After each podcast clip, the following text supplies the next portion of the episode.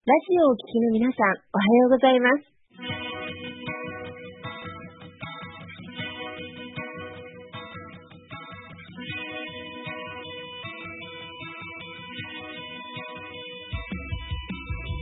FM 那覇より毎週日曜日9時30分からお届けしております坂本典彦のラジオ経営塾が今日も始まりましたこの番組は20年間で1万人の起業家経営者を指導してきた坂本典彦先生があなたの経営に役立つヒントや最新の情報をお届けする番組です坂本典彦のラジオ経営塾今日も最後までお楽しみください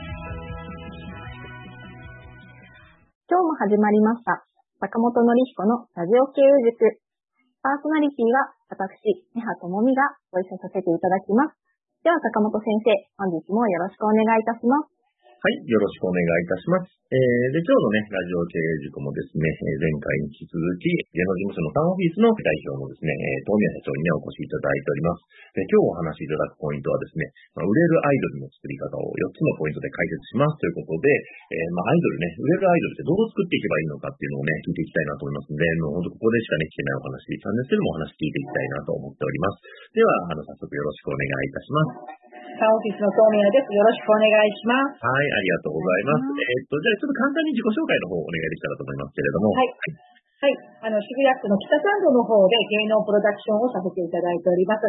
俳優の素敵だし、AKB グループの女の子、湘南ベルマーレクイーンなどが所属しております。どうぞよろしくお願いいたします。はい。よろしくお願いいたします。ね。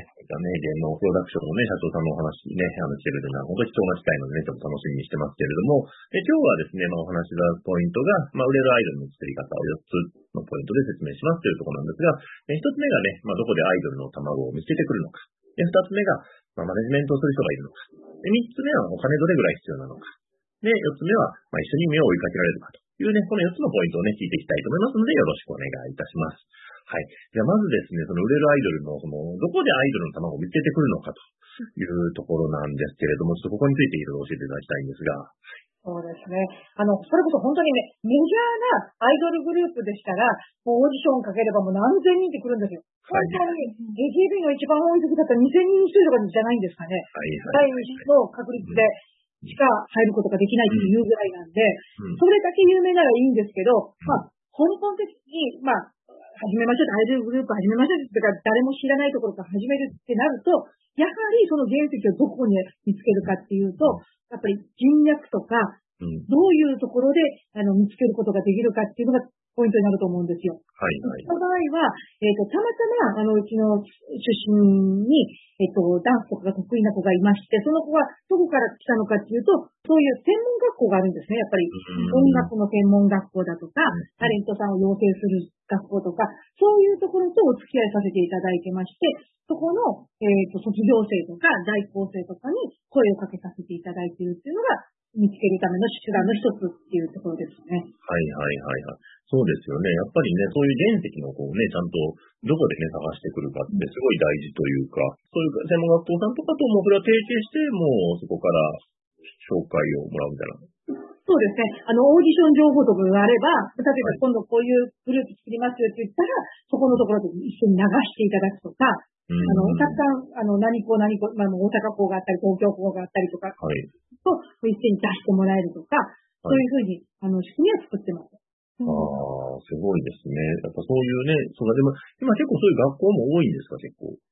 そうですね。あの、やっぱり、あの、高校を卒業してから、そういう道に行きたかったっていう方は結構いらっしゃるんです。で、本当に専門的に教えてくれてるんですよ。ダンスもそうですけど、音楽のこともそうですし、ちゃんとやっぱりお金をもらってるってこともあって、専門学校なんで、教えてくれてるっていうのがあるんで、そこから、まあ、そこの卒業生というか、っていう習った子は、結構ちゃんとした、あの、基礎ができてるというか、うん、なんで、うちとしては、全くの素人の子を採用するよりは、全然もやっぱり気合が違うというか。はいはいはいはいはいはい。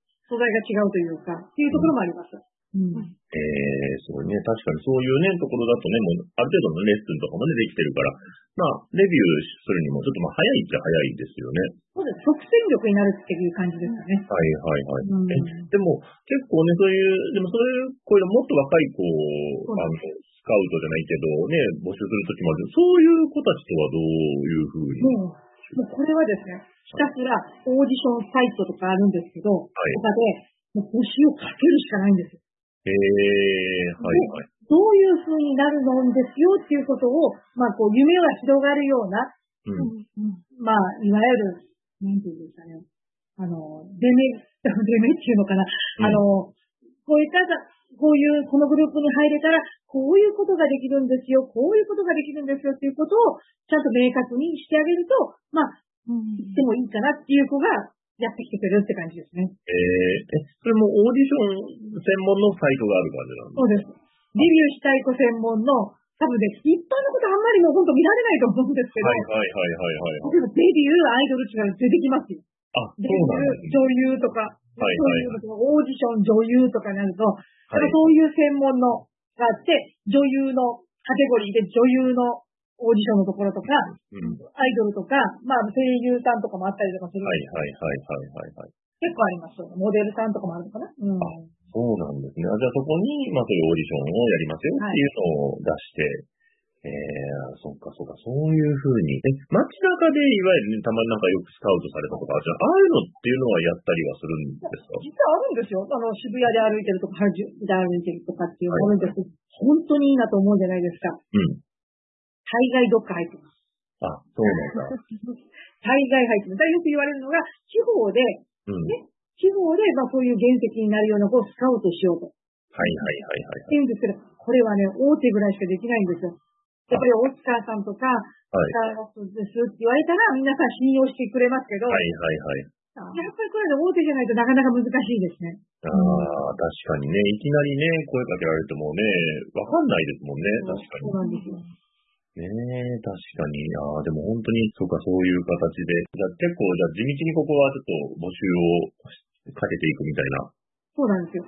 なんで、一つでも当たる、当たるっていうのかな、うん、そのグループでもあれば、そこに AKB さんもそうだと思うんです。日声で入りたいとか、短期ではいはいはいはい入りたいとか、まあ、違うグループ同じようなのあったとしても、また、兄弟分っていうか、ね、あの、みたいなのができるとか言ったら、そこに入りたいと思う人が増えることですよね。はい一つを当てることですよね、まずは。確かにね、一個グループがね、ヒットするとね、そこにまた、ね、弟分じゃないけど、妹分じゃないけど、なんかそういうのもね、なんか出てくるから。なんかそれを本当極めたのが AKB グループみたいな感じですもんね。そうね。2期、3期、4期、まあ、それで乃木坂さんとかが出てきたりとか、ねいっぱいしたところに、そこに、やっぱり入りたい人が何千人っていらっしゃるんで、うんうん。ああ、そういう意味でもすごいあれはシステムなんですね、なんかね。いやーありがとうございます。じゃあ、えーじゃあこの二つ目のポイントで、マネジメントする人がいるかっていうところなんですけれど、はい。はい、そこはいかがでしょうか？はい。まあ前回も言ったと思うんですけど、なかなかこれ、人と人とのね、ビジネスなんで、信頼関係がないとできないんですけれども、普通の会社だったら、これ、え、セクハラですよ？みたいな話かもしれないですけど、はい。誰と付き合ってるのかとか、はい。ね、まあ、家族関係とかも含めてですね、うん。どこに住んでるのかはまずもちろんのことですけど、うん。ね、どういう人たちと付き合ってるのかとかもうん。含めて、どういうバイトをしてるのかとか、そういうことも全てを、うん。やっぱりマネージャーっていうのを把握しとかないと、うん。やっぱり人間関係なんで、あないざっていう時に連絡が取れなくなるとか、ね、もう病気になっちゃったとか、なった時に、どうしようもなくなっちゃうんですよね。うん。いやー、本当そうですね。なんかね、せっかくね、準備したイベント、なんかドタキャンとかもね、ありそうですよね。なんていうのかね。まあ、えアイドル、アイドルもそうですけど、結局、映画とかがわかりやすいと思うんですけど、ドラマとかもそうなんですけど、はい。その役の人のために何百人っていう人が制作もそうですけど、入ってるわけじゃないですか。それを止めるのが一番怖いんですよね。ああ、確かに。そうですよね。それに準備までにね、動いてる人の数がすごいですもんね。出てる人はそのシーンで10人しかいないかもしれないですけど、裏方の人方たちは100人いたりとかするの当たり前なんで、はいはいはいはい。あじゃあ、その、そこをちゃんとするためにも、そういうアイドルの子たちをちゃんと管理する人がちゃんと、すごいな。それがだから、本当仕事じゃなくだけじゃなくて、プライベートまでちゃんと管理しないといけないっていう。そうですね。うん。そういうところですね。だからもう、マネージャーとか、まだ高校生とか中学生とか言うと、もう本当親御さんみたいに、うんもう、スケジュールとかも全部出したりとか、もうなんかね、先生とやりとりしたりとかね、ああ、大変です。そうですよね。で、ちゃんとね、朝本当起きるのかね、起きる電話もね、しないといけないでしょうし。必ずあの、朝乗った、まあライブとかリハーサル時があるんで、はい。朝朝早かったりするじゃないですか。はいそういあの、起きたら連絡するようにとかね。で 電車に乗ったら連絡するようにとか。いや、本当そうですよね。いやーなんかね、そんなたまに間違えてね、電車乗り間違えましたとかもありそうですもんね。よくあります。ねまだね、特に若い子とかだとね、その辺がね、ちょっとね、抜けてる子もいますもんね。大変です、あれは。ああ、じゃあやっぱあれもともとね、東京の人じゃなかったりとかしますしね。ああ、そうするとね、電車もわかんないですしね。そっか、そっか。じゃあ、やっぱその辺をちゃんと、あの、そういう原石を見つけてきて、そういう子たちがちゃんと動くように、マネジメントする人がちゃんといないと、そうですね。うん回っていかないっていうところなんですかね。はい。マネージャー大切です。本当に。こういうマネージャー、信頼できるマネージャーを置くってことが大切はい。はい、はい。はい。いやーこれはもうね、多分、もう、トミヤさんの実体験からなんかしてる感じがすごいするなっていう感じですね。いや、ありがとうございます。はい。じゃあ、その3つ目のポイントなんですけれども、まあ、これね、なんか、あの、まあ、ぶっちゃけそのお金はいくらぐらいね、そのアイドル作るのに必要なのかっていうところをね、ちょっと教えて出したらなと思ったんですけれども、はい。正直、ピンキリなんですよ。何人によるのか、3人のグループなのか、10人なのか、15人なのかとか、うんによっても変わるんですよ。変わはいるんですけど、でもアイドルってやっぱり歌って踊ってるっていうイメージ多分皆さんあると思うんですけど、い本当にそのまんまなんで、それもはい私服で踊ってるわけじゃないですよね。はい、はい、可愛らしい衣装があるじゃないですか。ちょっと。可愛らしい衣装。もちろんこの衣装代って、本当もう1万2万とかで売ってるものじゃないんで、うん。あの、オーダーメイドじゃないですか。そういうはいまあまあ何十万ってかかっています。一着に。まあそれが15人ではその分いりますよね。うん3人だったら3人で済みますはい、けど、はい。そういうのも必要ですし、あと、曲がないと、うん。なんていうの、コピーばっかりとかしませんよね、アイドルさんって。聞いたことないけど、うん。なんか、おオリジナル曲があって、うん。うん。それを披露してるんで、やっぱり楽曲するのもお金がかかりますよね。はい。で、楽曲に基づくダンスが必要になってくると。うん。なんかこう振り付けを決める方がいらっしゃる、先生がいらっしゃると思うんですけど、うんそれだけじゃなくて、それを教える先生、レッスンの期間だってあるんで、うんその教える、あのー先生のレッスン代も必要だし、あとうちで言うとボイトレですよね。はい。ボイトレも入れてますし、はい。もう一つ最近やったのは、MC の先生もやりましへえ。え、MC を教えるんですか？た。そうです。あの、ちょっと元芸人さんだとか、それはいはいはい MC とかをやってらっしゃって面白いことをお話しされてる、司会とかよくややられてるような方をはい。講師にお招きして、はい。あの、MC の何を言ったら皆さんに覚えてもらえるのかとか、はい。はい。そういうレッスンとかもやりますよ。ええ。2回ぐらいは、もう定期的にやろうかなと思って、本当勉強になったんで、まあ、確かにね、ライブとかでね、盛り上げ、ね、そういうね、合間のちょっとね、トークがね、面白いかどうかで、それがまた話題になったりもしますもんね。毎週毎週、やっぱりライブをするわけじゃないですか。うんやるんですけど、結局曲ってそんなに変えれないんですよ。衣装もそうですけど。はいはいはいはいはい。まあ、セットリストっていうあの曲がね、1曲目と何曲目とこう変えたりとかありますよ。何十曲とあるうちに、この曲とこの曲。でも、そんなしょっちゅう変えれるわけじゃないです。うん。やっぱり何を変えるかってもう喋ることですよね。ああ。ネタを入れるのか、そのご当地の話をするのか。まあ、私、がもう一番初めだったら自己紹介のやり方とか。そういうことを教えてくれる先生とかにも、やっぱりレッスン料というのはお支払いするんで、そういう費用も必要になってきますよね。ね、実際ね、その CD とか、その、そそそこのレコーディングとか、そっちもまたかかってきそうまです。楽曲ですと、やっぱりそれを、あの、レコーディングしてもらって、それをアレンジしてもらって、もう一曲になるまで。はいはいはい。お金かかりますよね、それも。そうですよね。人に頼まないとできないんで。そうですよね。いや、そう考えると結構な投資がアイドルを作ろうと思うと、本当に。なかなかお金がないとできないところですよね。ねえ、そうですよね。でもこれ結構そのスポン、お金ある会社さんとかでそういうプロデュースみたいなのもしたりもする場合もあるんですか？そうですね。お金があるところ、まあ、よく、多分事務所で、多分、はいあの、後ろ、後ろでというか、オーナーとかが、はいやっぱり、ちょっと全然違う企業の、なんか投資の会社が入ってたりとか、ああ、不動産屋さんが入ってたりとか、そういうのが結構聞きますよ、やっぱり。そうですよね。でもそれぐらいないとちょっとね、結構今聞いてるだけでもね、かける人数分ですもんね。なんかねえ、いやー、なんかそうなるとやっぱそれなりに、まあまあね、安く抑えようと思えばね、まあいくらでも、そうまあねです。もう既製品で、こうやってちょっと自分たちで手のいしごで、なんかもう、はいはいはいはい。規定レベルでできるならいいですけど、はい大概ね、そういうわけにはいかないんで、はいはいはいはい。ねえ、そうなってくると、結構やっぱそれなりにじゃあ投資がやっぱり必要にはなってくるっていうそうですね。そうですかね。はい。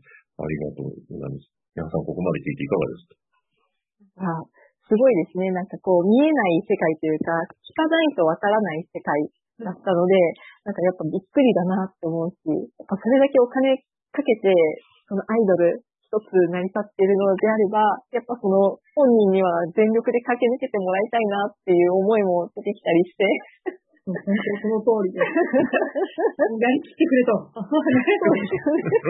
病気も怪我もせずにやりきってくれと。うん、ひしひし伝わってきました。これだからアイドルのこれ選ぶのすごい大変ですよね、そのオーディションとかそうですね。で。基本的にはね、もう、アイドルになりたい人ってこうね、いてこの指止まれんじゃないですけど、うんその子たちがやってくるんですけど、うん、やっぱり、初めっから人気があるってことはまずないですからね。ないですよね。本当に何百人って呼べるようになるとか、何千人って呼べるようになるのもう本当に時間かかるんで、そそれに途中で挫折する人っていうのは、大半がそうなんじゃないんですかね。うん本当そうですね。で、あとね、時間かけたからってね、人気に出るわけないじゃないじゃないですか。ある日、ちょっと、例えば9人グループとか7人グループだったとするじゃないですか。一人、ちょっとなんか、有名になっちゃったりとか、ありますよそのね。グループが急に注目されたりとかすることがあるんですよ。はいはいはいそはい。れがまだわからないんですよね、なかなか。本当ですね。どこで跳ねるかがわかんないですよね。グラビアの場所で選ばれたのか、まあ、もうはたまたもうね、あの、今の感じなんさんじゃないですけど、誰かがこうファンの方が、ね、映してくれた奇跡の一枚が、はいはいかったのかとか、はいはいはい。それがわからないんで、うん。いやーね、ほんとそういうね、大変な、いやー、業界だなって思って、改めてお話しいいと思いますけど、じゃあその最後のポイント、4つ目のポイントで、えーと一緒に夢を追いかけられるかっていうところなんですけど、ここについてちょっとお話しいただきたいんですけれども、やっぱりわ、アイドルって若い子が多いので、うんあの意外と高校をね、あのー例えば、通信にして、えっと、上京してきますとか、そういう子って結構いるんですね。はいということは、ある程度、もう本当真剣に考えているんだと思うんで、こっちも一生懸命真剣にやるわけじゃないですか。うんうんでも、ある程度、本当に頑張ると、あ達成することができるんですよ。例えば、ワンマンでこういうところでやろうとか、ん。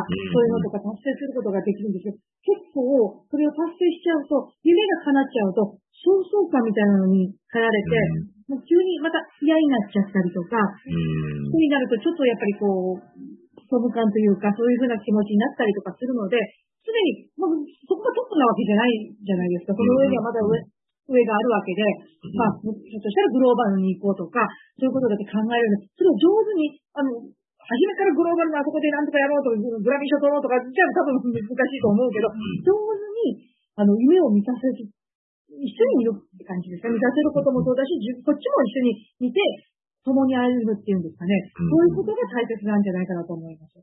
ああ、確かにね。それによったらね、一回人前でね、舞台みたいなの立っちゃうと、ね、もうそれだけで結構満足しちゃう子も、はい。そうですよね、なんかね。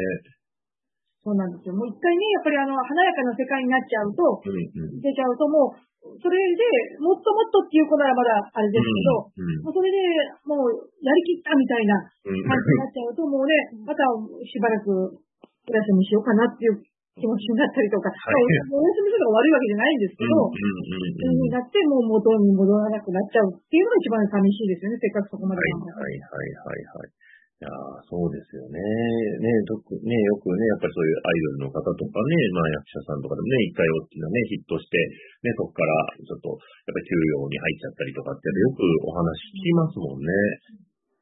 うーん、やっぱそこをじゃあ、まあ、ここもやっぱマネージャーさんとかがやっぱり一緒に、そうですあね。の、フォローしてあげるみたいな感じなんですかね。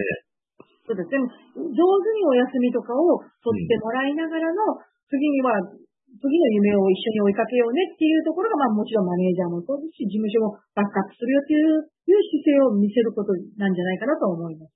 うーん、ねいやでもそれ聞いてると本当に、その20年、30年とかずっとね、トップでやってるアーティストの方とかもいるじゃないですか。はい。まあああいう人たちって本当すごい人って感じなんですかね。そうですね。もう、やっぱり上手にプライベートも、あの、過ごされてるんじゃないかなと思います。うん、うん、うん、うん、まあ、いつもいつもテレビに出てるわけじゃないじゃないですか。うん、うん。わけじゃないので、やっぱり上手に上手に、やっぱりコントロールされてるってことじゃないんですかね。そういう方がやっぱりトップにまたなるんじゃないかなと思うんですよはい、ね。はい、普通の感覚を持ったりとか、うん世間にこういうことをやってるっていうこととかをキャッチできるというか、うん求めてるものはわかるとか。はいはいはい。ねそこのね、なんか感覚がね、一般的な感覚とね、ちょっとスターとしての感覚みたいな、なんか両方言うっていうのが、いやー、これはなかなかすごい世界だなと思って。ねえ、いやー、すごいなと思います。ねネハさんどうですか？ここまで聞いて。いやー、面白いなと思って、なんかこう、輝くアイドルの裏には腕利きマネージャーありみたいな感じなのかなってちょっと思ってして。うんすごいですね。なんかマネージャーさんのお仕事って、あの、聞く機会がやっぱなかったので、これ聞いてたら結構ハードだし、なんかやっぱ性に合ってないとできないなって思いました。そうですよね。自分が出るわけじゃなくて、うん。その、アーティストなりを育って、あの、一緒にこう、寄り添ってうん。成長させていくっていうのはなかなか難しいですよね。まあ、まあ本当に、あの、バンドさんとかもそうですけど、バンドの方もそうですけど、もう本当に一緒にワゴン、ワン、なボックスにね、ワンボックスみたいなの乗って、運転して全国を守る回るとか、本当にある話ですもんね、マネージャーさんと一緒に。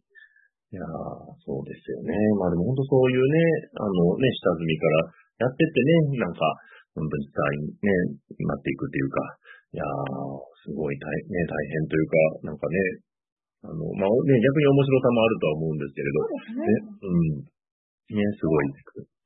もうなんかこう本当に人間味溢れるというか、まあ人間が、あのね、いるところなんで、ここは芸能事務所なんで、うん。本当に、いろんなもう思い、思いもつかないようなもうハプニングがいっぱいあるんですけど、まあこれも、まあいい勉強になったなと思うこともありつつ、うん、まあ私としては経営者なんで、できるだけね、あの、会社も成長してもらわないとはい。いけないとは思うんで、まあ日々頑張ってますって感じです。ありがとうございますね。本当に貴重なお話ね、聞かせていただきました。ありがとうございます。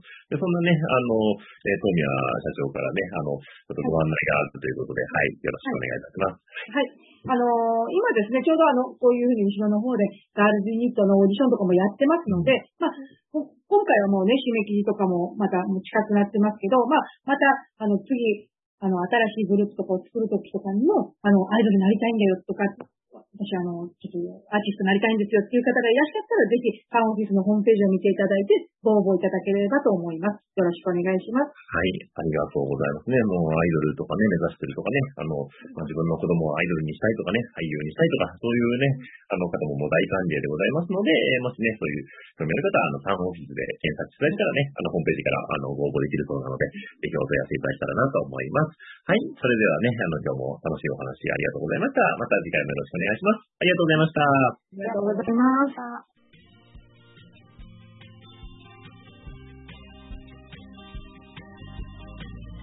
この番組では、企業や経営についてのご質問を募集しております。そんなことで悩んでいます。こんな場合はどうしたらいいの？などなど、ご質問がありましたら、ぜひ番組宛てに送ってくださいね。はい、えー質問の宛先は立志財団のホームページよりおお問い合わせの欄からご質問ください。その時には、ラジオ経営塾についてとお書きください。また、ツイッターでも質問を受け付けております。ハッシュタグ、ラジオ経営塾をつけて投稿してくださいね。この番組は沖縄の起業家や経営者のビジネスの成功に役立つ内容をご紹介しております。また来週、日曜日9時30分より、ラジオ経営塾でお会いしましょう。皆様楽しい日曜日をお過ごしください。